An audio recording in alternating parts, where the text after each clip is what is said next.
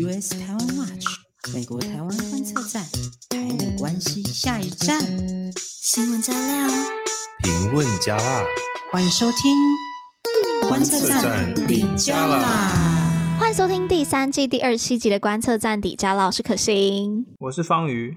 我是 Jerry，我前几天就在跟我们的最重要这个我们 Podcast 最重要的一个工程，就是我们的剪辑师在聊，我们就发现啊，怎么就默默的来到第二十七集了？那在这边跟大家分享一下，我们之前每一季都是三十集嘛，那三十集之后就会休息，但我们这一次呢，就因为我们第三季 round 的大家都还蛮顺的，所以我们三十集之后就会继续往前进，所以就会有第三就继续下去。对，所以请大家考虑小额的那个支持我们。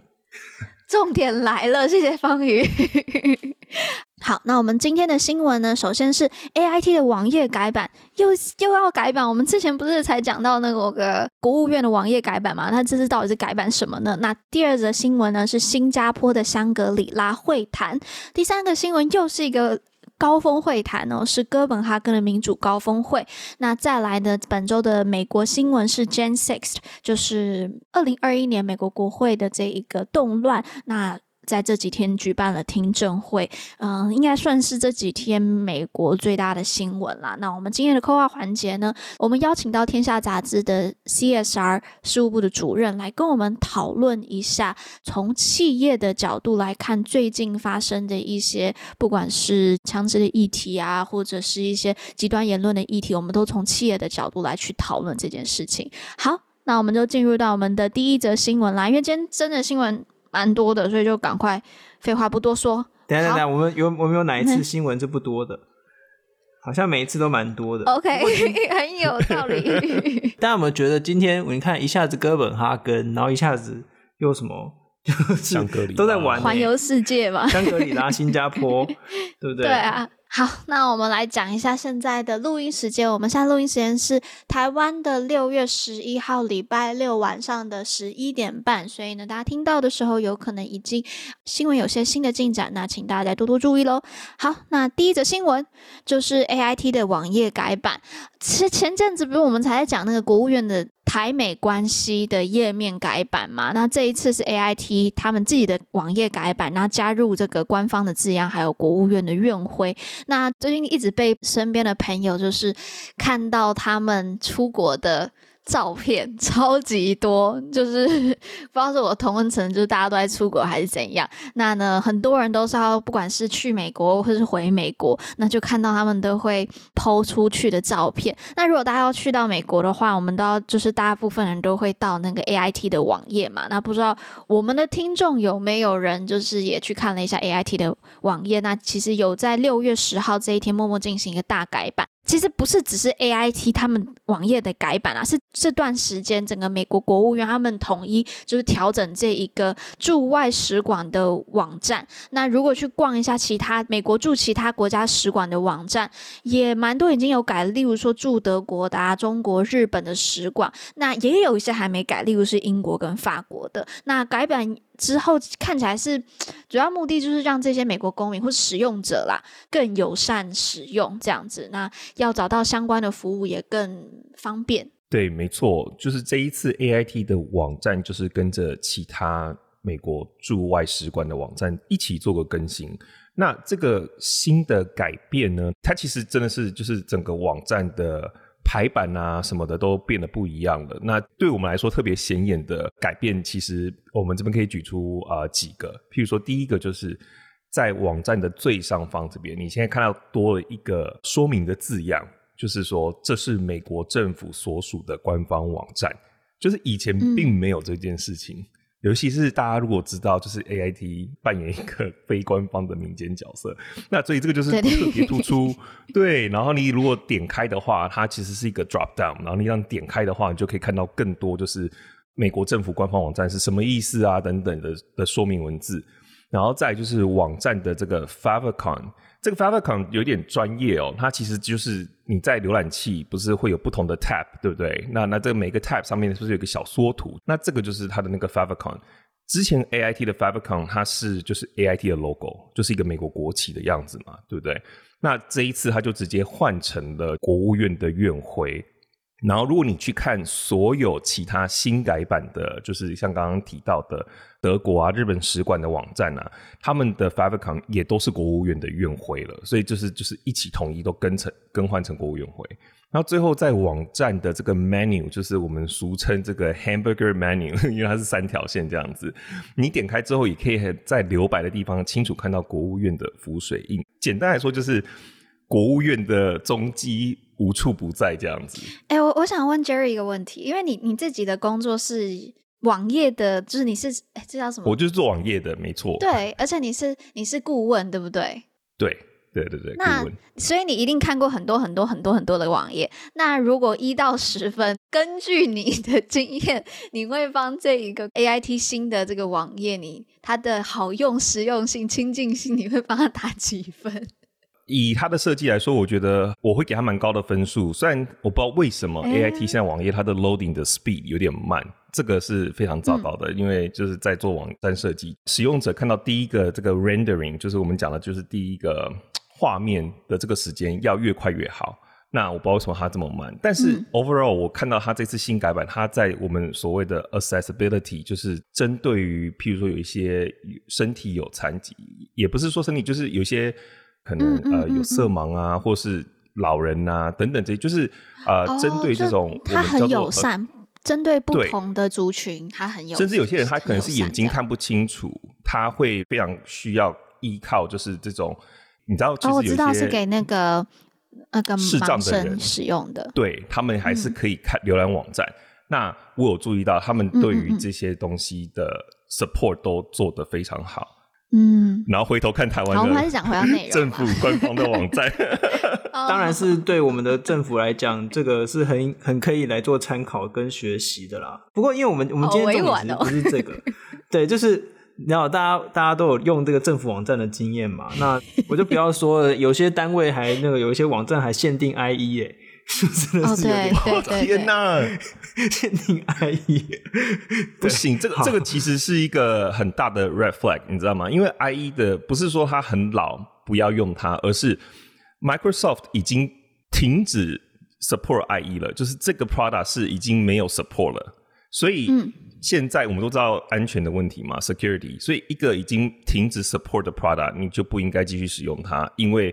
代表说，如果之后有一些新的这种病毒啊，或是要钻漏洞的东西，你继续用 IE，你防不了这些东西，因为 Microsoft 已经不不再支援它了。所以这个是非常严重的 security 的的 concern。所以这个是我是觉得无法接受的，就是政府网站继续使用等下，我我们赶快拉回来一下。对，我们现在完全没有在 脚本上。对对对，今天的重点在于说，我们为什么要讲 AIT？你为什么讲说，哎，这个讲了一堆国务院，为什么？因为过去 AIT 一直扮演的角色就是一个非官方的组织，它的网站也是一样哦。它的以前内容就是说自己是一个非官方组织，然后呢，但是上面有各各种各式各样的官方文件，就是超奇怪就对了。反正这个就是目前台美关系的现况。那现在改版之后呢，竟然放上了美国政府网站的说明，然后有各式各样的国务院的这个标志在所有的地方，所以这个象征性的更新真的是让我们非常的 surprise 哦，也非常的意外。这样子。嗯嗯嗯，对啊，其实 AIT 它理子就是国务院啊，以我的了解，他们整个编制都是跟国务院。这单位是编制相同，而且就是很多很多国务院的人，他们因为他们是填志愿序嘛，就是要去哪些驻外使馆，那 AIT 是非常非常就是首选之一。那里面的人几 超抢手，那里面人几乎都已经是国务院的人了啦。而且台湾方面就是是直接去对驻美代表处，说 TechCrowd 的员人员是跟 AIT 直接对接的。嗯嗯嗯。然后讲到 AIT，大家如果有印象的话，现在这个内湖是新馆嘛，对不对？那但是之前的，哦、我记得好像是在信义路上面，信义路上就旧的然后非常非常小的，嗯、对。可是你知道当时就是就没有什么特殊的美国的那种标识性啊，可能有美国国旗等等的。但是如果大家现在去内湖新馆看，对，入口处你就可以大大的看到那个国务院的院徽挂在入口的前面，所以我我是觉得我们自己观测站做了这么多年了，我们就发现就是在这方面一直持续有在进步当中，然后一直就是越来越往那种官方的关系前进。对啊，嗯、那刚刚邦宇一直讲到就是 AIT 这个非官方的身份，那我这边来跟大家补充讲补一下，到底这个来由是怎么来的？其实，在一九七九年台美断交之后呢，两国在名义上其实是不能有官方的往来，那所以在实务上呢，双边的行政部门啊，就其实就是双边需要成立一个白手套的机构来作为中介。那美国这边的话，其实是根据当时的台湾关系法。因为现在就是没有官方的交流嘛，所以在台湾关系法里面，它其实就有规定，就是美国要成立一个这个所谓的非官方组织，就是 AIT。所以你看 AIT 的这个网站的 domain 它是打 .org。那台湾这边呢，就成立了北协北美事务协调委员会来作为一个对应。那两国的事务基本上就是透过这两个白手套单位来进行，而不是所谓的呃外交部或对国务院。那到了二零一九年呢，就发生了一个蛮值得注意的改变，就是这个白手套美国事务协调委员会呢，就是我们这边的单位，已经就正式证明了台湾美国事务委员会。那为什么这个会很大条呢？就是因为以前的北美事务委员会其实是非常。笼统的一个词，什么叫北美事务？其实就是对美嘛，对不对？那这一次更名之后呢，嗯、就把台湾跟美国，台湾呢，那 US 就整个就放进去它的名称里面了，所以就是又更正式一点。那不过现在还是这个白手套单位已经是几乎就只是象征性的功能了，因为我们目前就是这几年台美关系的进展，我们其实实际上现在是外交单位可以直接对口 AIT 了。所以接下来就是等待我们的 TACRO 证明啦，对不对？变成 T 从 TACRO 变成 TRO，这真的很重要。期待期待。对，就是刚才这个说到 AIT 啊，我们可以再多认识一下。一直以来都有各种传闻啊，就是说美国现役军人到底有没有驻守 AIT 这样子，官方一概否认哦，嗯、就是说没有没有没有建议军人驻守。然后最有趣的是呢，二零一七年二月十五号的时候呢，这个 AIT 的前台北办事处处长叫做杨苏弟哦，Stephen Young。他在华府的智库全球台湾研究中心一场研讨会上表示呢，哦，那那场我刚好在场，超有趣的，哎呦，就是他一讲，然后就说美国即将派遣海军陆战队成员驻守 AIT 台北办事处即将落成的一个新馆，然后当场全场哗然，然后立刻所有的记者通通都冲上去问他问题，就说什么什么真的吗？真的有吗？就超有趣，我在现场。不过当然大家都还是一直还是一直否认啊，官方就说不会不会不会有这样子。然后二零一八年的时候呢，这个 CNN 独家报道。美国国务院已经送出请求，要申请海军陆战队进驻协防美国在台湾的这个准大使馆。就大家都还是在猜说，到底会不会来，到底会不会有军人来这样。然后结果呢，超好笑的是，到二零一九年的时候，AIT 发言人孟雨和他在四月三号的时候呢，首次证实说，哦，包括美国海军陆战队在内的美军现役人员，从二零零五年底就已经进来啦。我 就是靠，二零零五年 根本更早。对，就是你知道，就是。这十几年来，大家就一直在猜说，到底有没有美国现役人员？记者就一直问，一直问，然后国务院就没有，没有，没有，都都都没有。你看那个杨书弟，他还故意故作玄虚。你看他，因为他曾经担任过台北办事处处长，他一定知道有嘛。嗯，然后他又不说，然后又说，哎，即将会有哦。然后你看，嗯、结果没想到，你看这个孟宇和，二零一九年他就说，从二零零五年就有了嘛，就超好笑的。然后在二零二一年的时候，蔡英文总统。接受美国 CNN 的这个独家专访，他就是首度的证实，的确哦，长期以来都有美军人员哦派驻在台湾，投入在训练当中，这样子哦。嗯嗯嗯，我记得那个时候蔡英文他接受专访的时候，他没有讲明数量嘛，他好像是说什么。呃、uh，less than you think 还是 more than you think？就是他没有，就是讲明那个数量，所以就是还是很，嗯，对，没有到很多，所以还是很很好奇到底是多少人啦。那这个就不知道有没有之后有机会再听到了。但是，但我们都知道，现在就是 AIT 这个就已经被视为是一个准大使馆，几乎就等同于大使馆，对啊，所有规格都跟大使馆一样。然后你看这，而且甚至更好哎。对啊，我觉得规格更好，对。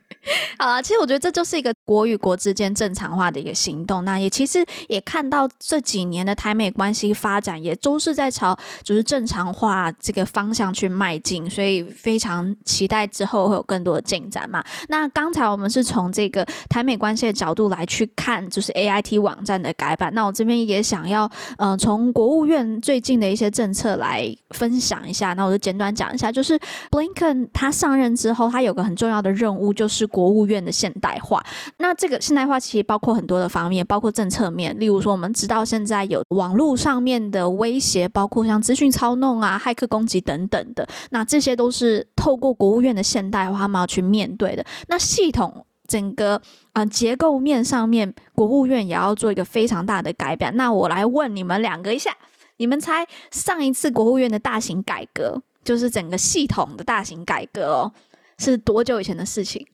不要看脚本，你们现在把那个电脑关掉，不要看脚本。断交的时候，断交之前吗？一九七九年吗？那方宇觉得嘞？我猜二十好了。二十好，其实 Jerry 比较近。因为一九七九年是大概就是四十年前的事嘛，那其实确实就上一次国务院大改革大概是在是在一九八零年代的时候了，就当时有一个法叫做外交事务法案，然后他们就做了就是整个部门在系统上面的一个代换这样子，那。但这过去的四十年，就是都是小小的东西在去做更新，并没有那种大的调整。所以其实国务院整个电子系统太于老旧，是这几年一直被骂的，一直被批评，然后被说比其他的政府部门都还落后的一件事情。所以你大家还记得，就是川普的第一任国务卿是 Tillerson。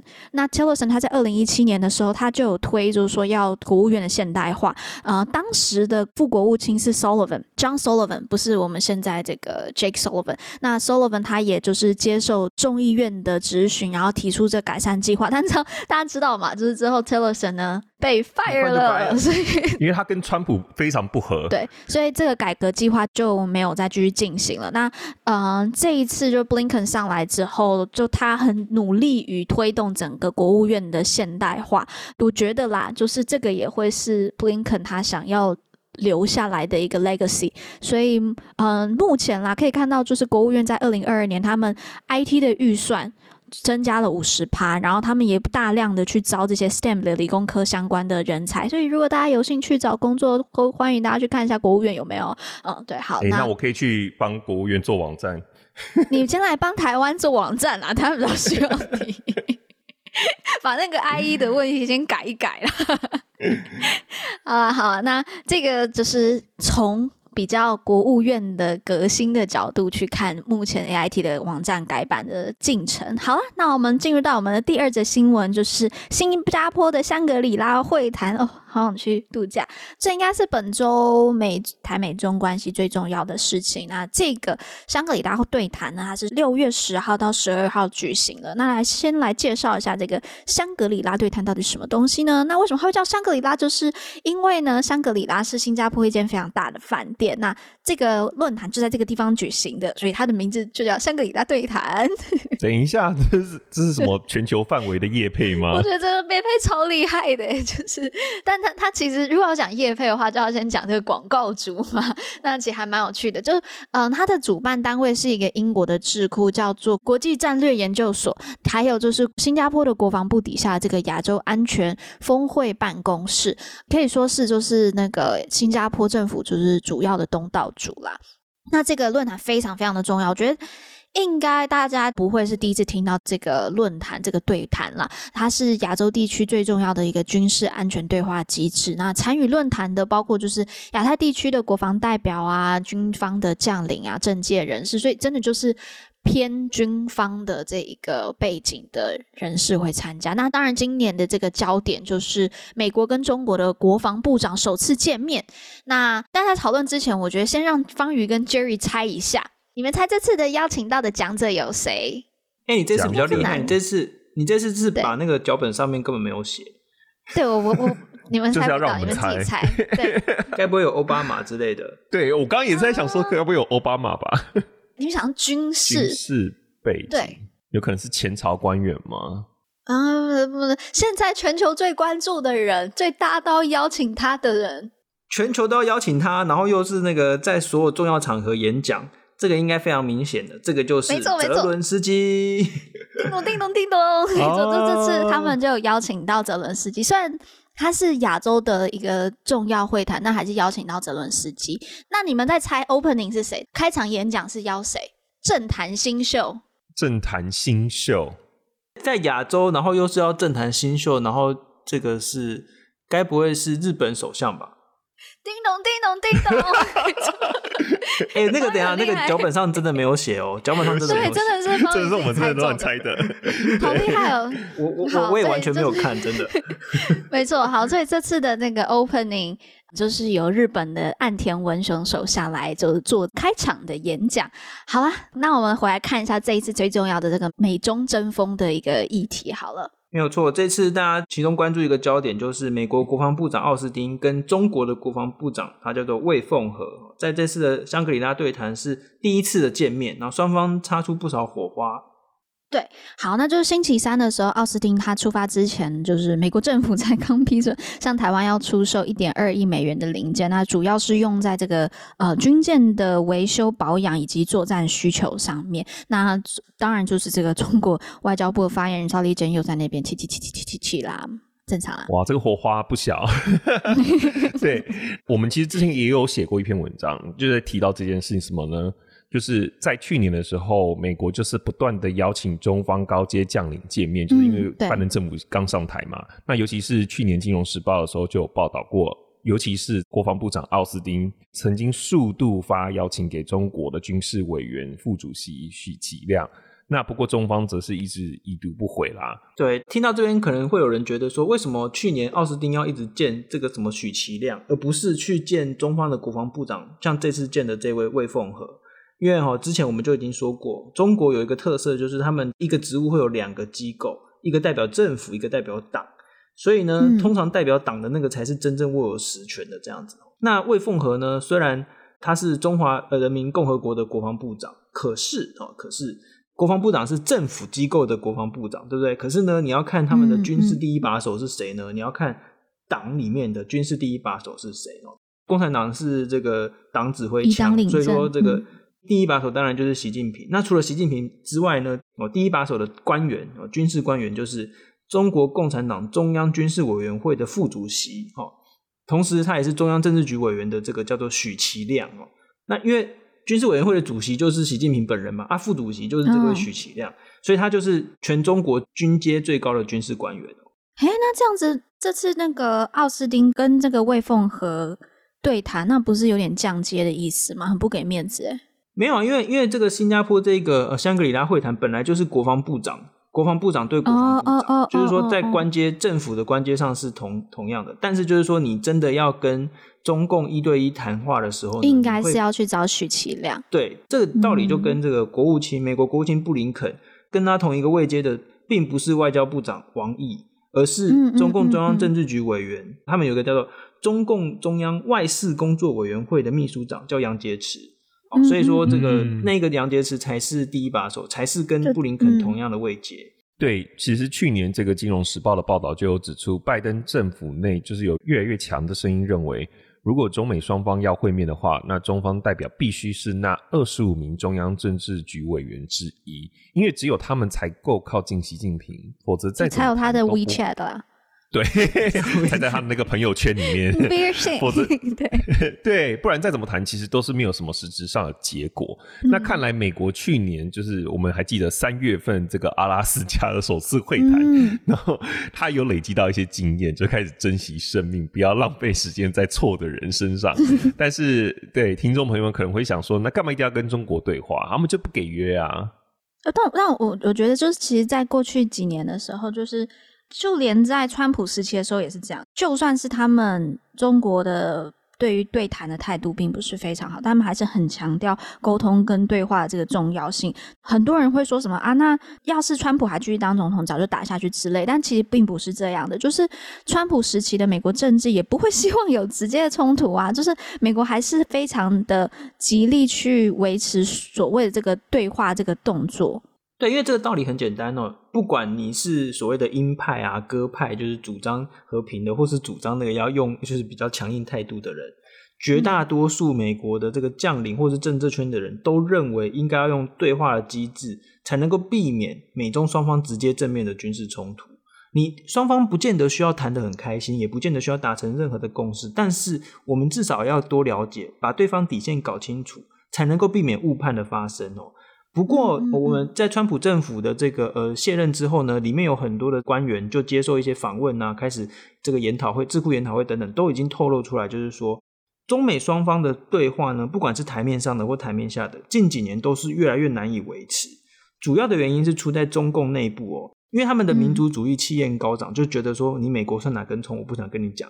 然后呢，还有一个就是说，中国的内部军事组织改组，他们的这个决策的范围、决策的这个过程是越来越封闭，所以就越来越不想要跟美国对话。所以美国对这样的事情其实是非常的担心的。那那这次有帮助吗？就这一次奥斯汀跟魏凤和他们对谈之后，有更多了解双方吗？嗯，其实结果就还蛮意料之内的，其实就是继续重申，就是希望可以更好的控管两国的关系啊。但是我觉得目前就是有各方有不同的解读啦，因为就像《金融时报》的报道就有说，美国和中国一直强调要让关系和缓一点，那似乎是把会谈解读成就是拜登日前在日本宣布说美国有协防台湾的承诺。然后就是大家都是很紧张嘛，对不对？然后呢，嗯、他就是想要有点为这件事情来稍微降温这样子。嗯嗯嗯、那不过，如果我们看另外一些其他媒体报道，就会觉得说，他们就没有像《金融时报》讲的这么温和。像全球三大通讯社之一的这个法新社，它的下标就是说，台湾议题美中冲突。我我其实能够理解那个，我能够理解法新社的这个下标，因为我自己看到的报道是就是。魏凤和他的发言是蛮凶的，他就直接讲，就说，如果有人胆敢把台湾分裂出去，中国军队必将不惜一战，不惜代价，坚决粉碎任何台独分裂图谋，坚决维护国家主权和领土完整。他用的词真的，虽然这些词都不是第一次用，过去也看过，但是是属于凶的这种用词。哎，其实你看，就是。这一点都不像《金融时报》讲的什么，就是两个要什么降温。你看他，你看魏凤和出来的发言有够凶，根本就没有在降温啊。嗯，其实哦，我觉得中国应该要停止做白日梦了。你看，台湾从来就不是中华人民共和国的一部分。嗯，因为中共建政以来从来没有统治过台湾任何一天嘛，所以呢，这个他这个这番发言就是没有道理啦。对，我突然想到一件事情，就大家如果看现在这些外媒报道，很有趣一件事情是，如果你看。二零二一年以前的报道，就是他每次提到台湾，都一定会附加一段咒语，就是讲说，呃、uh,，it's a runaway province of China，呃、uh,，或是 it's a self rule，and China take it as a runaway province 这样子的一一段话。但是现在就不会再有这段话了，就是不会再用中国套在台湾的这一个。呃，说辞，然后来介绍台湾，就是讲台湾了。所以我觉得，慢慢的，中国这一套就是一直在讲，就是说台湾是分离主义这样的论述，已经在国际上面越来越不被使用了。是是是。那刚刚魏凤和这么凶，对不对？那台湾的外交部发言人欧江安就回应说，台湾从未在中国政府的管辖之下，那台湾人民也不会屈服于中国政府的武力威胁。那奥斯汀他在呃论坛中有继续说，他会继续支持包括台湾在内的盟友，因为中华人民共和国对其领土主张采取了更具胁迫性和咄咄逼人的做法。那他同时也有提到，中国飞机和船舰以及其他国家的飞机和船舰之间不安全、不专业的接触。出现了令人担忧的这种现象，就是了。嗯嗯，那这个不安全、不专业的接触，我记得应该是一一两年前，就是不是有一个甚至要擦撞美国的那个舰艇吗？哦，对对对对对，就是很故意啊，对啊。嗯，所以其实你看，就是从这个公开发言来看，双方其实是针锋相对，然后内容又很凶，这样子，我就不太懂说为什么《金融时报》可以把它解读成说美中关系要走向和缓，看起来根本就不是在和缓啊，而且你看。嗯他们就在讲的东西，其实就是之前都已经讲过很多遍了嘛，就是说什么要控管冲突、避免冲突，然后呢，不是要寻求冷战，不是要寻求美中的冲突之类这些东西，其实之前美国都讲过很多遍哦。然后呢，我们有观察到一个很有趣的发展哦，就是魏凤和他讲说什么不惜一战什么之类的，他没有出现在中国官方释出的新闻稿里面呢。我们就联想到说，这是不是他们内部有什么沟通的问题？不然他这种、这种战狼式的发言，中国都超爱的，应该都一定会一直有啊。所以你看，他们就是想要和缓啊，他们就把这一段卡掉啊，代表他们就是、嗯、这这或许就是他们想要和缓的一个表现。你在这边没有我在帮他们乱想。媒体前面 对，对，但是就是会谈内讲的话跟在外面 present 或话不一样，这件事情中国也常做啊。多手策略就是了。对对对，好啊，那就除了美中关系以外，我们也来大家跟大家快速讲一下，就这次还有哪些重点。那第一个就是美国跟东协的九国会谈嘛，那就是谈到的事情包括就是呃军事上面的合作，IPF 的架构，呃在经济上面合作就是 IPF 的架构嘛。那明言就是表示就是说这一个军事跟安保的经济合作是同步的。那另外一件事情就是美国跟新加坡恢复了这个军事演习。那为什么会要说是恢复呢？是因为疫情暂停嘛。那第二个很重要的议题就是最近的那个北韩核武嘛。没错，最近金正恩就试射了一堆飞弹。那不过新任的韩国总统有参加北约峰会呢，这是韩国总统第一人的记录。那重点是说，这一次日本首相岸田也可能会来参加这个讨论。那如果真的成型，就会是一个很好的机会，可以来改善日韩关系。因为现在日韩的关系真的有点糟，这个其实对美国的印太战略会有一些影响，因为他们都算是蛮重要的角色。对，为什么我们说很可能是因为就是我们录音的时候呢，这个香格里拉会谈还有一天，所以必须要再等一天再来看到日本跟韩国现在关系真的超级差的。然后尹锡悦他其实刚上台，很积极的要投入这个北约啊，很积极要投入这个印太这个 QUAD 啊等等哦。那这当然是一个机会啦，就是给日本跟韩国一个改善关系的机会。那这个说到印太战略呢，魏凤和呢跟韩国的这个会谈当中呢，就是。一直不断的关切，就是说韩韩国对于美国印太战略的看法怎么样？这样很有趣。那这个韩国就认为说啊，你看啊，这个北韩一直在那边试射飞弹，你中国应该有一些建设性的作用啊，就是感觉好像就在叫中国说，你们不要再打嘴炮，你们赶快真的去呃，就是叫那个金正恩哦，就是安分一点这样。然后，但是中国方面的回应就是说。啊，你韩国一直部署那个萨德反飞弹系统啊，我们就是很担忧这样子。嗯嗯嗯。那、啊、可是莫名其妙啊，韩国就回应说，萨德是为了对付北韩，又不是对付中国，你们在担忧什么？哎，大家知不知道萨德系统是发生什么事情？萨德呢，这个是一个反飞弹系统。那二零一七年的时候，韩国接受美国的建议，开始部署这个反飞弹系统。然后呢，这个中国就跑出来抗议说：“啊，你看你们反飞弹系统也会监视到中国，所以我们就会变得非常的危险。”然后当时还鼓动全国去发起了这个反韩运动，这样子。我记得中国，我有印象。嗯，中国超喜欢发起这种活动，动不动反日、反韩、反法国啊等等，我就是很讨厌。但是这一次，你看中国还是特别安排跟韩国的这个场边的这个会议，可见。中方其实是很重视韩国这个新政府的态度，然后毕竟你看现在这个尹锡悦他刚上来，就是他对中国的态度就不是很好，对不对？所以中国自然也不会想要马上就面对一个很反中的政府，他们还是要去拉拢这样子。好啦，这这还要看未来他们就是拉拢的如何啦。我个人是没有到很乐观啦。那我们看一下这次的这个香格里拉会谈的这个。Opening 的人就是呃，我们日本的岸田文雄首相嘛，他的发言我们可以看到，就是他非常注重台海和平这件事情。那他就是暗喻中国是这个规则破坏者，然后也叫大家要重视这个今日乌克兰，明日东亚。那为什么他要这样讲呢？就是要创造日本介入东亚和平稳定的这个合理空间，然后同时呢，也要去强化就是跟东协合作，维持这块区域和平的这个重要性。最后，当然还要提到，当然另外。外有很重要的一个演讲来宾，就是泽伦斯基啦。那他没有就是现场莅临啦，就是以视讯的方式就是演讲，同时还有个 Q&A。那这样子的演说就是也是象征这个欧亚安全战略的这个连结性。就虽然俄国就是入侵乌克兰嘛，好像这个战争是远在欧洲，但是亚太地区的国家还是非常重要。就真的整个全球的地缘政治是完完全全串接在一起的啦。对，我们不得不说，泽伦斯基他真的非常厉害，因为他是在各国国会演讲，嗯、然后在每一个演讲场合都可以找到非常在地化的连接点。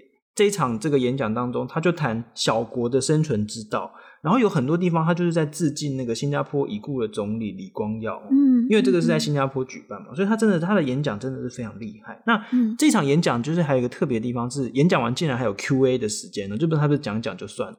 现场呢就有这个《华尔街日报》的记者提问泽伦斯基说：“哎，中国寻求必要的时候要用武力对付台湾，台湾应该如何应应呢？”然后还有像另外一位是《华盛顿邮报》的专栏作家 Roggin Josh Roggin，然后他就说。当中国试图控制台湾的自由，哦，就是台湾这些自由的人民，你会建议台湾要如何保持这个 resilient 哦，就是如何保持这个韧性？韧性，嗯。泽伦斯基回答，我觉得非常棒，诶，他他没有直接回答台湾怎么样对抗中国这样的问题，而是他就说，今日乌克兰是全球的借鉴哦，战争仅仅是对特定的政治领导人有利，也就是那些就是野心勃勃的，然后对现状不满足的那些领导者。他说呢。国际社会过去养大了某些国家的胃口，我们需要外交解决，外交的方法来支持那些需要帮助的国家。我们绝对不会让他们落单，我们不会让这些需要帮助的国家在经济上，或在领土上，或者在这些设备配备上面受到更强大的国家的这个摆布。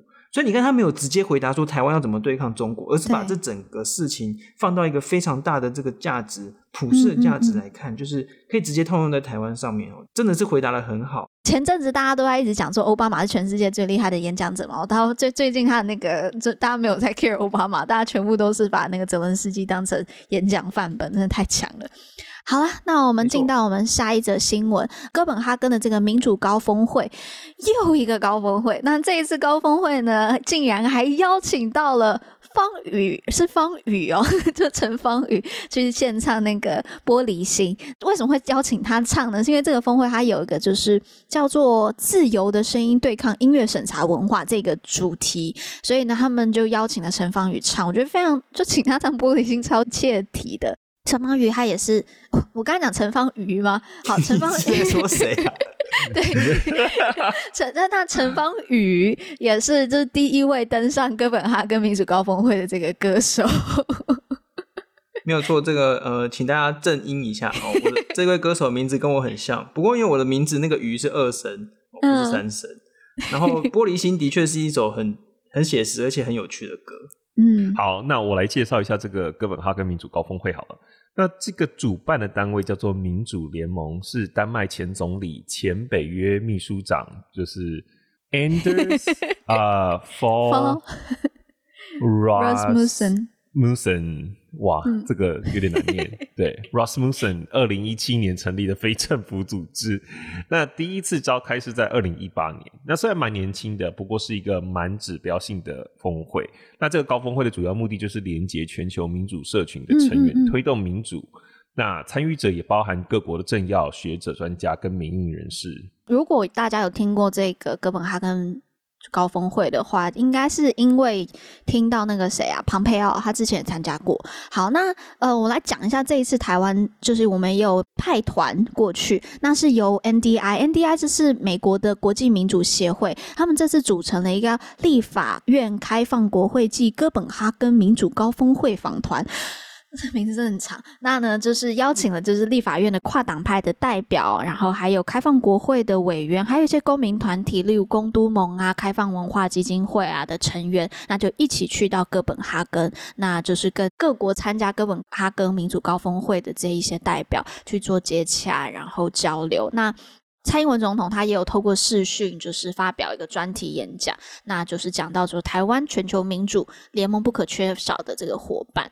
话说这场民主高峰会也有泽伦斯基，对啊，我都觉得怎么他真的是到哪里都会有他，就是对，所以真的我们可以看到，从俄乌二月底到现在，泽伦斯基是不停的在全球连接民主的国家。嗯嗯嗯。顺带一提，就是我们之前 Podcast 其实都访问过萧兴盛，哦，他这次也有去。对对对对对，那他当时是来跟我们介绍开放国会，所以如果大家想要知道台湾开放国会的 initiative 到底是怎么一回事，大家可以回去复习那一集。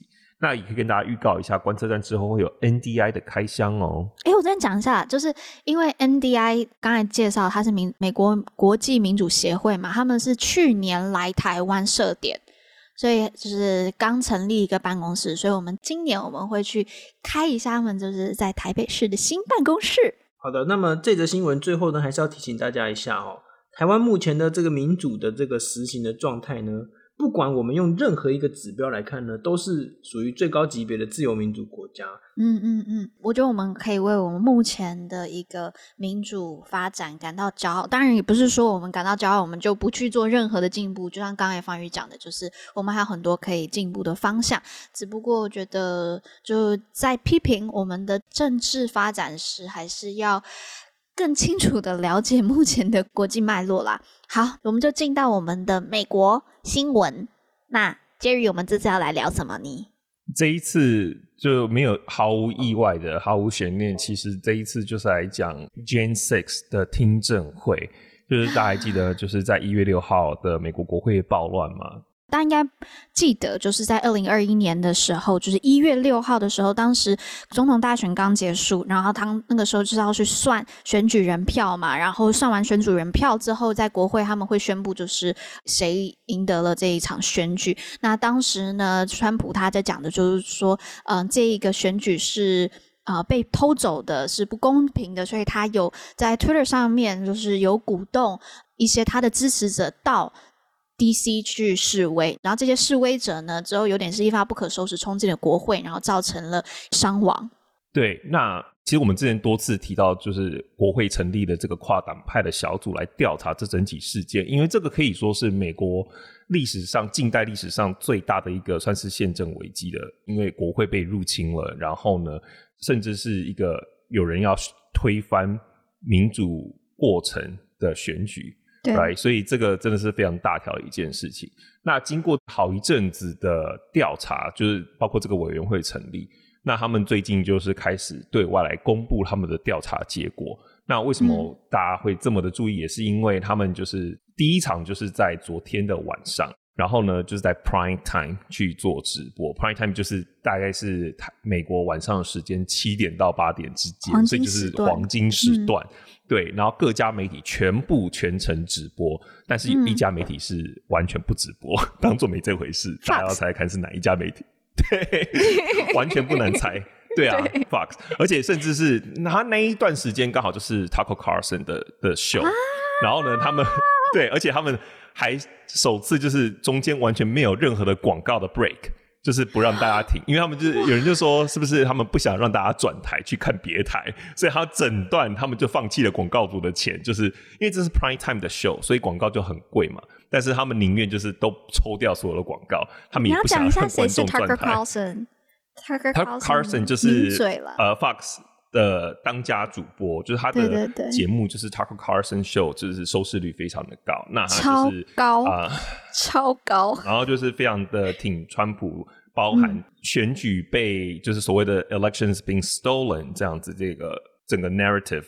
那 Tucker Carlson 在节目上就是一直在 promote 这样子的说法。Yeah. 嗯，那好，回到这一次，这个其实这个听证会还会有好几场。OK，嗯，所以会就是在接下来的好几周，它会陆陆续续的有，应该是五场。那第二场就是下周一的早上，对，所以他们其实都有故意。你不用上班了啦，不用上班了。呃，对，因为我就有听到人家在分析说，那第一场就是最重要的嘛，因为给大家这个 first impression，所以他们挑在这个晚间周五晚间这个 prime time 的时间来播。然后第二场呢，他们就挑在早上，原因就是因为它可以让这个新闻发酵一整天，因为它在早上。嗯进行，所以晚上啊、下午啊，就很多新闻可以持续报道。那这一场听证会呢，只是一个就是叫叫前戏嘛，就真的只是一个开场而已。不过就已经有非常多惊人的，就是之前我们没有听过或是看到的一些事证被爆出。那最让我印象深刻，当然还是那个 Liz Cheney，就是这个 committee 的 vice chair，就是副主席。他被骂超惨。对，但是我觉得他就是非常勇敢的做自己。嗯，Liz Cheney 就是他就是前副总统 Dick Cheney 的女儿，就是被誉为 Dick Cheney 应该是被誉为史上最有实权的副总统。那他就是 through and through，他就是一个共和党人，就是所谓的传统的共和党人。那但是他非常的不喜欢川普。他说他不喜欢川普，我觉得也不一定公平，因为就像刚才。Jerry 讲的，就是 Liz Cheney，他是非常非常保守。那我今天看了一下 NPR 的那个记录，就他的投票记录都非常保守，而且他支持川普九十三趴的政策提案。那在二零一九年川普第一次被弹劾的时候，其实 Cheney 他是反对这个弹劾案的。是到了 Jan Six 之后呢，他才跟另外九位的共和党众议员一起支持弹劾川普。这个行动就吓到其他的就是同党的议员，嗯、所以好像也不能说说他很反川普哎。但是现在是啦，现在是 Gen Six 真的是一个分水岭嘛，是就真的让他就是彻底的对这个人的认识就是完全的崩盘这样子。嗯，Gen Six 刚刚就讲这件事情，真的是对美国的宪政带来太大的冲击了，那也是美国近代史上国会这样子被人民攻陷。对，所以这就让我回想到，你知道最近不是枪支的问题嘛，对不对？然后就在讲 Second Amendment，然后当时 Second Amendment 的其中一个利益就是说，让人民拥有武器，所以当对政府变成独裁的时候，人民有武器可以对抗政府，然后就提理想到说，哦，所以对他们来说，Gen Six 那些攻入国会的人，他们认为这个已经是一个独裁政府了，所以他们就是因为他们是带着武器冲进去的。其实美国国会他们都有一些 secret room，就是它可以让人家躲起来，不然的话，如果真的让他们就是交锋的话，我觉得当时应该会有一些国会议员是真的是难逃死劫，嗯、对啊。嗯那讲到 Cheney，我觉得最印象深刻的一段就是他的这个火力金句的发言，哦、超这个超可心，你要不要来跟大家讲一下他说了什么？他讲的超有力的。好，我先用英文讲，他说：“Tonight, I said this to my Republican colleagues who are defending the indefensible. There will come a day when Donald Trump is gone.” But your dishonor will remain。什么意思呢？他说今天晚上我要对我这些共和党的同仁们说，就是说你们正在捍卫的是一个不值得被捍卫，可以 indefensible 可以这样讲吗？不值得被捍卫，就是、无法被无法被无法被捍卫的。对，那有一天 Donald Trump 他会离开，但是你们的这个 dishonor，你们这个不诚实的行为会继续留下。好，所以这个听证会的主要重点就是来厘清一些事情，包含呢，像是什么？包含川普其实早就知道他输了这场选举，OK，但是他一直坚持选举是不公正的，然后有舞弊，选举是被 stolen 的，然后以及呢，川普他自己本身主动煽动了这些人到了国会，包含他日前有 tweet。在 Twitter 上面就有发文说，就是希望大家到国会，然后还有当天他也有一场演讲，就是说请大家到国会去，然后他也会在那里，虽然他之后人并不在那里。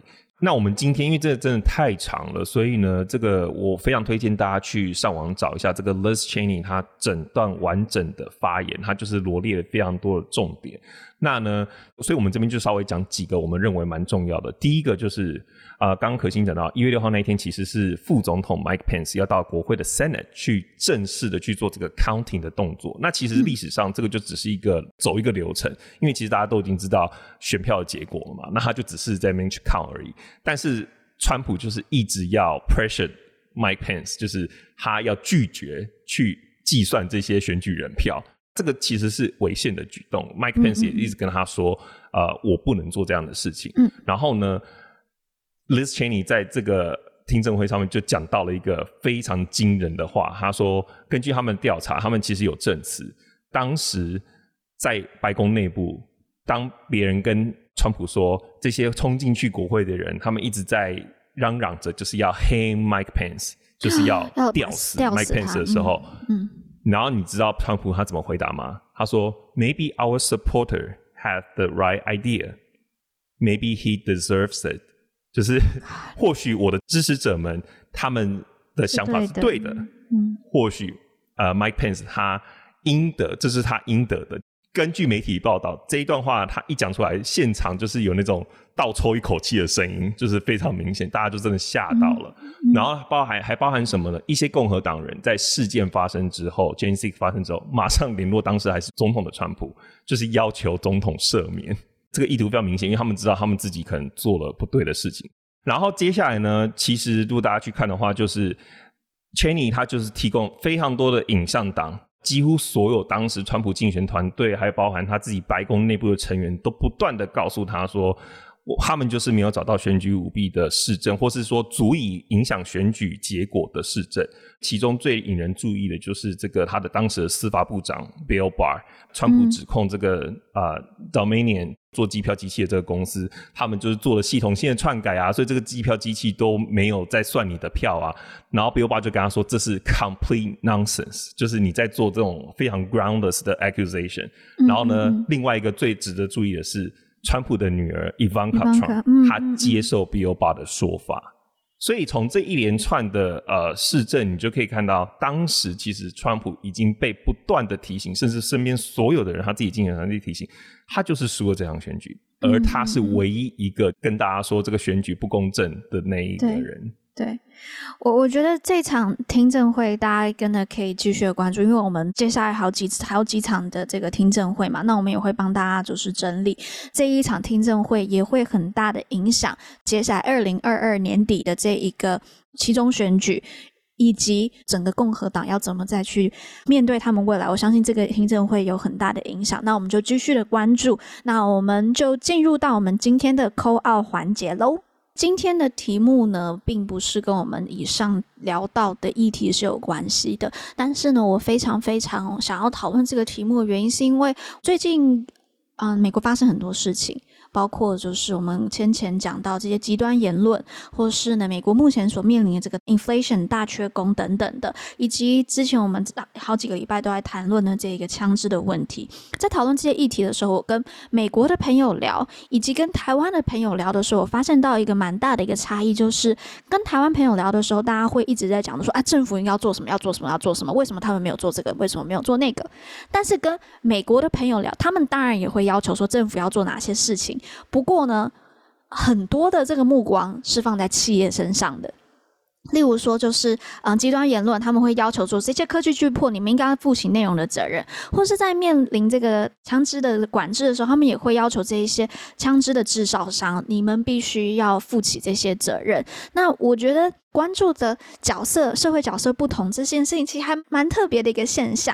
我们要谈这个面向，我们可以去从就是大政府跟小政府的这个思想角度，或是我们去讨论这个威权的疑虑。但是我这次更想要从一个企业社会责任这个角度来谈，因为我也觉得这个题目是一直以来我们比较少被聊到的。所以今天呢，我就邀请到了嗯，我的一个朋友，也是我的学长啊、他是现在在天下杂志未来事务部 CSR。CSR at 天下未来城市微笑台湾数位营运主任，你的 title 多长啊？好，我直接叫 CSR at 台 Okay. at 天下的数位营运主任韦伦。可以可以可以，Hello，大家好。那伟伦是我的学长，那之前就也有一些合作。刚才练了两个咒语，一个是 CSR 跟 ESG，那可不可以请伟伦帮我们介绍一下什么是 CSR 跟什么是 ESG？那这两个东之间有什么样的差别？OK，好。那 CSR 的话，它的书完整写是 Corporate Social Responsibility，然后是。企业的社会责任，所以就是说，在大概在十几年前的时候，蛮多的企业开始在注重的是，他们在销售产品或者在呃制造产品的过程当中，他们要如何回馈这个社会，要做这件事情，嗯嗯嗯，所以它算是一个企企业要对社会所付出的责任。这样，另外一个咒语 ESG，它其实算是近大概五年内非常很火红的一个字。那它的完整写就是环境，然后社会跟治理这三个层面。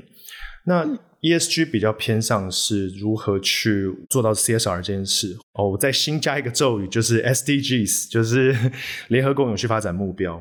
那这个就是说，十七个，它算是一，对，没错，十七个。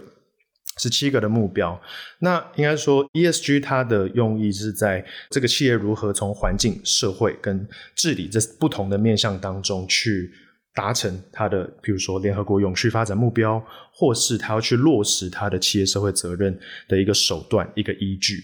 所以整体而言，啊、，ESG 是 CSR 的实践，然后呢，SDG 是 CSR 的呈现方式。对，对，算是他的目标这样子。看目标，OK，对对 对好，好像有点复杂。一下有三个咒语这样子。对对对，对，那那我我在美国的时候，其实大家真的常常在讲 SDG，就是呃，尤其我觉得因为在纽约吧，所以联合国就在纽约嘛，所以大家讲到都会讲说，哦，我们这是要朝 SDG 的方向走啊。那我自己如果没有记错的话，ESG 是在美国金融海啸之后，就美国开始更加的重视，因为就是认为这些呃企业必须要为这一个海啸负起责任。那就连我在申请信用卡或什么，他们都会说哦，我们这个嗯、ESG 啊，什么什么怎么进行的，然后我们会了就是分享一下。那我自己的经验啦，我在台湾 申请信用卡的时候好像没有这样子，那就是想要请问一下，就是 CSR ESG 他们在台湾跟美国的推动跟发展上面有什么样的嗯差异？嗯，我觉得跟全球化的关系也很多，也影响也很连接也很深呢。CSR 它这个字或 ESG 这个字，它更被使用在这个企业主体上。那跨国企业的关系，所以它其实会联动到它的供应链、供应商。所以这个企业在呃，他们在产制呃制造商品的过程当中，其实是会彼此之间是会互相影响的。那以呃我最喜欢的。品牌 Apple 来说的话，Apple 它今天希望要做到的是它的呃全部的供应链都能够达成碳中和。嗯、那 Apple 它其实在目前它的 Apple 本公司自己的公司里面是已经达成了碳中和。嗯、那它希望呢，它能它的供应商能够在二零三零年达成碳中和这个目标，嗯、就是整个供应链都达成碳中和，这是一个非常艰巨的任务跟挑战。那这会联动到就是最近大家在讨论的近零，这些很多人都在讨论 net zero，然后 carbon neutral 这样。对。然后这这这些的关键字，其实就是会让是说，像 Apple 它如果要落实达成这个碳中和的目标的话，它其实就要让，比如说像它的最大的、很重要、非常重要的核心供应链，就是台湾的护国神山台积电。嗯。它像这种大型的呃供应商，它在提供。几乎是所有苹果产品核心的命脉 CPU 的这些这个晶片的的供应商，你如果没有做这件事的话，没有做呃永续，没有关注 ESG 的指标绩效的话，苹果很可能会把你剔除这个它的供应商的名单。那我我自己想要分享一个，嗯，我之前被破除的一个迷思，就是因为之前在美国的时候，就有被一个朋友。他他有点就是在骂我，因为我一开始就是在想，就是 ESG 就是这个企业他在公益上面花了多少钱，但他就有提到，就是说。美国很注重是 community building，就是你对于这个社区、这个社群你的呃议题的投入。像他那个时候就跟我提到，因为刚好那段时间是那个 Bill Gates 纪录片出来，然后再分享他在非洲做那个无水马桶嘛。那我这个朋友就讲到说，这个议题是 Bill Gates 已经花了几十年的时间去耕耘的。那他觉得这样才是真正的呃 CSR 的实践，或是 ESG 这样子。那他觉得并不是说微软他。他花了多少钱在公益上，而是一个议题的一个经营。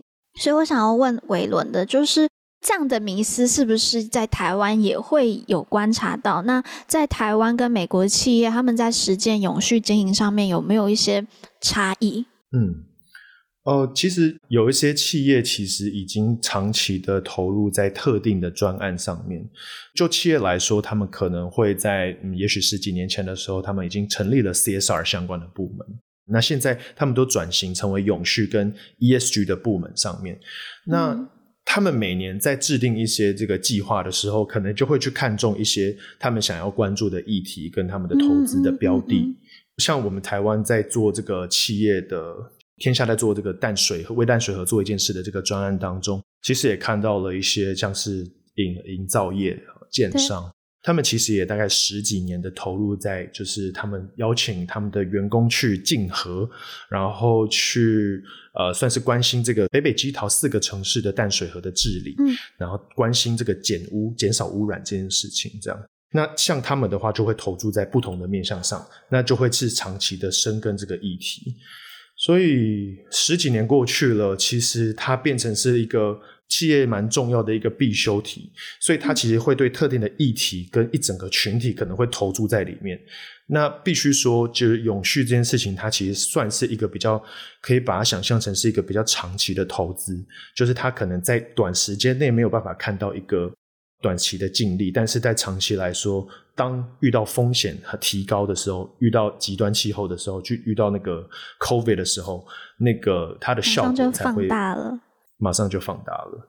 嗯嗯嗯，好，那我还想要再聊一点的是，最近蛮争议的 Elon Musk，呃，他在 ESG 上面是不是最近有一些小小的争议？对，就是 Elon Musk 认为，就是 ESG 这个指数这个指标，其实呃是像魔鬼一样，就是说它就是一个 evil，是个骗局这样子。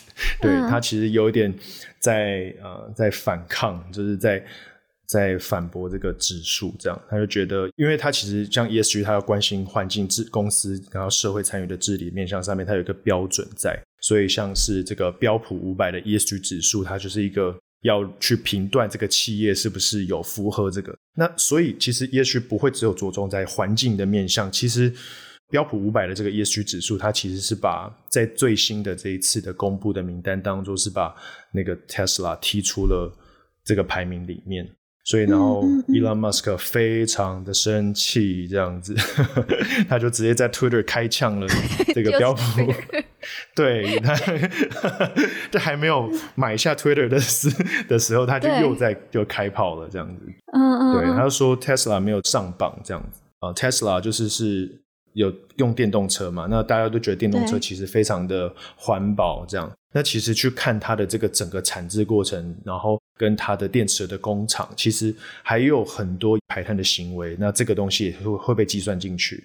还有另外一点，其实还蛮重要的，其实就是 ESG 的 S 的那个社会参与的面向上。嗯嗯嗯。那个那。S 的那一块呢，其实还蛮重要的，是说对于一家企业，对于这个人权的保障，对于劳工安全的这种。所以中国，他在中国的那个开设的那个，他新疆开设的 Tesla 的那个店。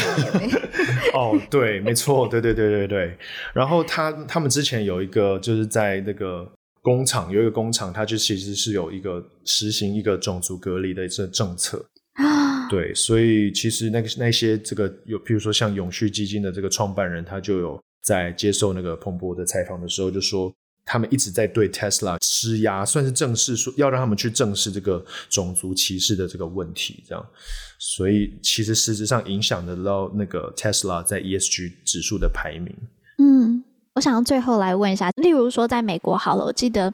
嗯，有有一些公民或是一些网站、每一些媒体，他们会列出，譬如说，呃，假设我是很在意这个呃 LGBTQ 权益的一个人，那他们他们有可能会列出，就是说哪些企业在这方面他们有投注资源，那我就会更多的去购买这一家公企业的产品。那当然，就是最近，嗯、呃，枪支议题在美国。受到很大的关注嘛，那也会有类似的就是呃网站来帮大家整理，就说诶这些公司他们呃或者他们的高层在这些议题上面他们的表态是怎么样，那让大家在去消费的时候更有意识的去做一个选择。那嗯，这是我知道这是从公民可以做。那台湾有没有类似这样子的一个网站，我们去可以去参考？那除了这以外，公民还可以做些什么事在促进？啊、企业 CSR 的实践，我觉得在台湾的话，其实还蛮，其实现在非常多的企业跟这个 NGO，然后组 B 型企业，然后组织们，他们其实都蛮长期的在丢一些倡议出来，然后要让所有人一起响应这样。那其实天下其实在这做这件事情也不例外，因为天下在大概十几年前的时候就已经成立了天下永续公民奖这个奖项。那这这个奖项是鼓励这个企业们在呃，就是像 ESG 的指标上面，他们如何去落实他们的永续行动，然后来增加他们在这方面的这种呃影响力，增加永续的影响力。这样，在二零一九年的时候，我们大家就未来城市跟 CSR 这两个网站，就是开始关心了 SDG。我们当年办了 SDG 的论坛，那连办到现在上面，嗯、过去几年来，我们开我们就开始不断的去。跟我们的读者还有粉丝们去沟通这样的议题。嗯哼。那在二零二零年的时候，我们大概是先介绍了 SDG 十七个目标，那跟它的目标有哪一些的定义？这样，这二零二一年的时候，我们希望 SDG 可以深入大家的生活的日常。所以我们希望可以让它变成是一种呼吸行动，就是说，呃，SDG 它其实存在在大家的呼吸当中，就像是一个氧气一样。嗯、那在今年的话，我们希望大家可以，因为今年其实是个很重要的一年哦，因为，呃，跟 ESG 很相、很直接相关的是，我们今年就是呃，我们的政府修法，要把这个温室气体管理法修正成气候变迁因应法。那在这个修法的过程当中，其实呃，台湾的国发会提出了一个二零五零的近零转型的一个目标，其实很重要的任务就是企业要减碳。那我们今年在举办论坛的过程当中，就把这个东西变成是一种减碳。我们觉得减碳太难了，所以我们希望把它叫做减碳练习生，就是我们把 这件我们把这件事情定义，就是让它变得是一种练习，邀请我们的公民们参加论坛的人一起去练习，达成这个减碳的目标。这样，嗯嗯嗯，我觉得听起来蛮有趣的，因为我原本会想象的就是呃很多。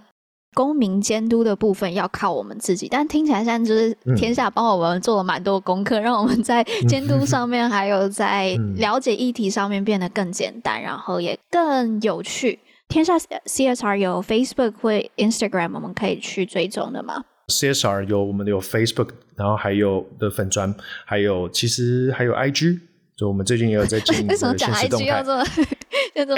没有，因为刚刚开始，因为刚开始只经营不久，okay, okay, 对，人数还很少，这样。那赶快大家去按赞，大家去追踪，好像有帮助。追踪起来，就不要这集录完之后没没有增加，关注单就很尴尬。不会，不会，不会，永续，我们要永续的经营。嗯，嗯那好，那大家就是。多多去关注，然后也可以去天下 CSR 他们自己的网站上面去看。那请伟伦跟我们分享一下，这个六月是不是天下有一些特别的计划？嗯，对，就是六月份的话，这些天下其实还蛮多的策展，然后专题报道，还有我们有一个周年庆这样。所以这次的主题就是是近邻台湾。那我们在六月五号的时候，其实是世界环境日。那时候有做了一个斯德哥尔摩会议的一个呃专题的策展，在 CSR 天下的网站上面可以看到。嗯、然后六月八号的时候是我们那个海洋日，然后当天有直播，然后这个直播相关的文章也在 CSR 网站上面。那其实今年还有一个蛮重要的日子是那个天下的周年庆，就是今年是天下的第四十一年的生日。哦、好老，对不起。对对，四十一年了，对，可以当我爸了。你你怎么年纪那么小？对，然后就是四十一年的一个周年庆这样。然后今年的那个主题就是在就是近邻台湾。